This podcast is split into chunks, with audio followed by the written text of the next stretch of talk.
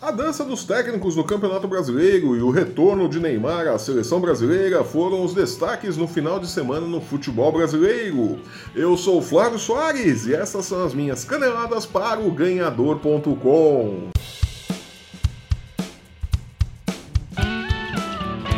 A nona rodada do Campeonato Brasileiro não deixou pedra sobre pedra, pelo menos não na Bahia, no Ceará e no Rio de Janeiro. A derrota por 2 a 1 no Clássico Carioca contra o Botafogo em São Januário foi a gota d'água para que Zé Ricardo entregasse os pontos e o boné no Vasco. O técnico, que fazia um trabalho digno com o que tinha em mãos desde que assumiu o conturbado Vasco em 2017, não aguentou a pressão dos sucessivos resultados negativos, além da bagunça política no clube que vem afetando o time, e pediu sua demissão. O presidente Alexandre Campeiro chamou para si a responsabilidade de arrumar um novo técnico e Jorginho, que pediu demissão depois de 15 dias e três derrotas no comando do Ceará, agora lanterna do Campeonato Brasileiro, é o nome preferido para assumir o comando do Vasco, que será dirigido interinamente por Valdir Bigode nesta quarta-feira contra o Cruzeiro no Mineirão, um jogo duríssimo para o Vasco que precisa se recuperar. Jorginho, vale lembrar, foi o técnico que trouxe o Vasco de volta à Série A aos trancos e barrancos. Né? Não foi lá uma campanha muito brilhante a de Jorginho à frente do Vasco na Série B. Né? Chegou, voltou para a Série A, mas foi daquele jeito. Né?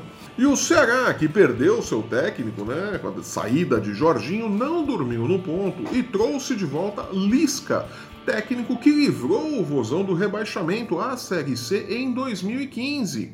O novo treinador tentará uma recuperação do campeão cearense nesta quarta-feira contra o Botafogo no Engenhão. Parada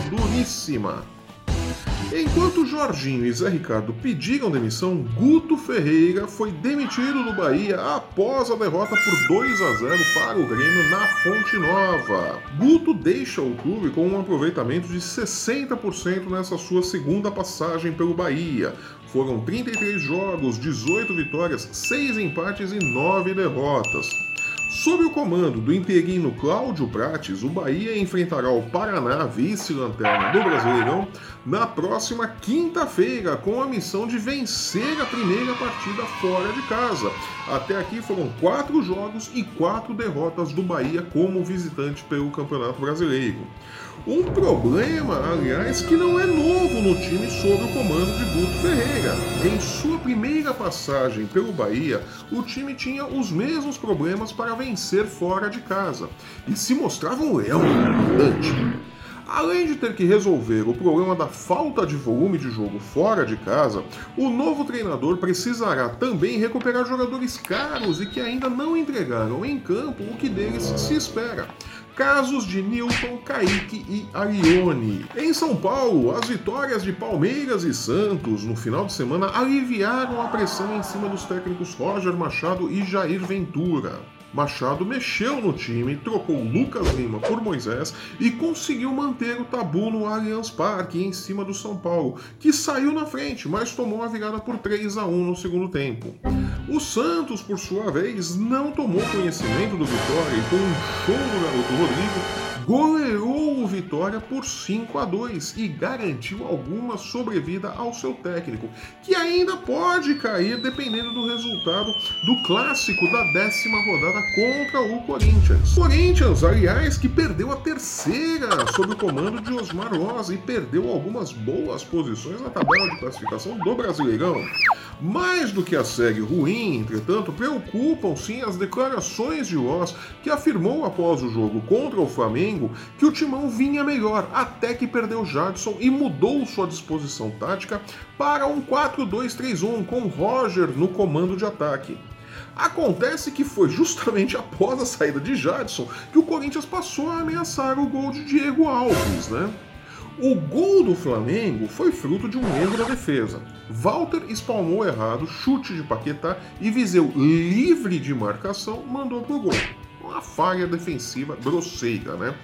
E, embora continue bancado pelo presidente André Sanches, Loss precisa encontrar o seu time rapidamente, porque mesmo usando a mesma formação de Fábio Carilli, é nítido que o Corinthians joga de forma diferente e que a defesa não é mais tão segura como era antes. Ela já não vinha tão segura como em 2017. Pela seleção brasileira, após um primeiro tempo complicado em Liverpool no amistoso contra a Croácia, o Brasil achou o caminho da vitória no segundo tempo com Neymar e Firmino. O resultado mostra que Neymar, mesmo muito abaixo do seu melhor condicionamento físico, pode resolver em um único lance e que o Brasil, no final das contas, é Neymar em mais 10. A falta de opções que quebrem as defesas adversárias fazem do Brasil uma seleção dependente de Neymar. E a julgar pela pachecada nas redes sexuais, isso não importa muito para o torcedor brasileiro, né? O problema é que o futebol não é um esporte de um atleta só, né? São 11 em campo. Me preocupa muito disputar uma Copa do Mundo confiando no talento de um único jogador que volta de uma cirurgia e não está no seu melhor condicionamento. Né? Apostar em Neymar para decidir quando as coisas não forem bem é muito arriscado. O Brasil vai por este caminho e pode quebrar a cara mais cedo do que se imagina. Vamos ver como a seleção brasileira se comportará contra a Áustria no dia 10, no último amistoso antes da estreia na Copa do Mundo.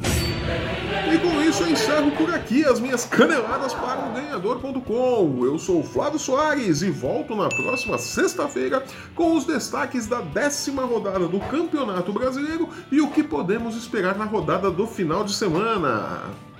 Se você está vendo este nosso programa pelo YouTube, aproveite, assine o nosso canal, deixe o seu curtir, deixe o seu comentário, deixe a sua opinião. No post que acompanha este vídeo você encontra também os links para seguir o ganhador no Facebook, no Instagram e no Twitter. Acesse o ganhador.com e não perca um lance do seu esporte favorito. Nos vemos aqui então na próxima sexta-feira com mais um lote de caneladas para o ganhador.com. Até lá!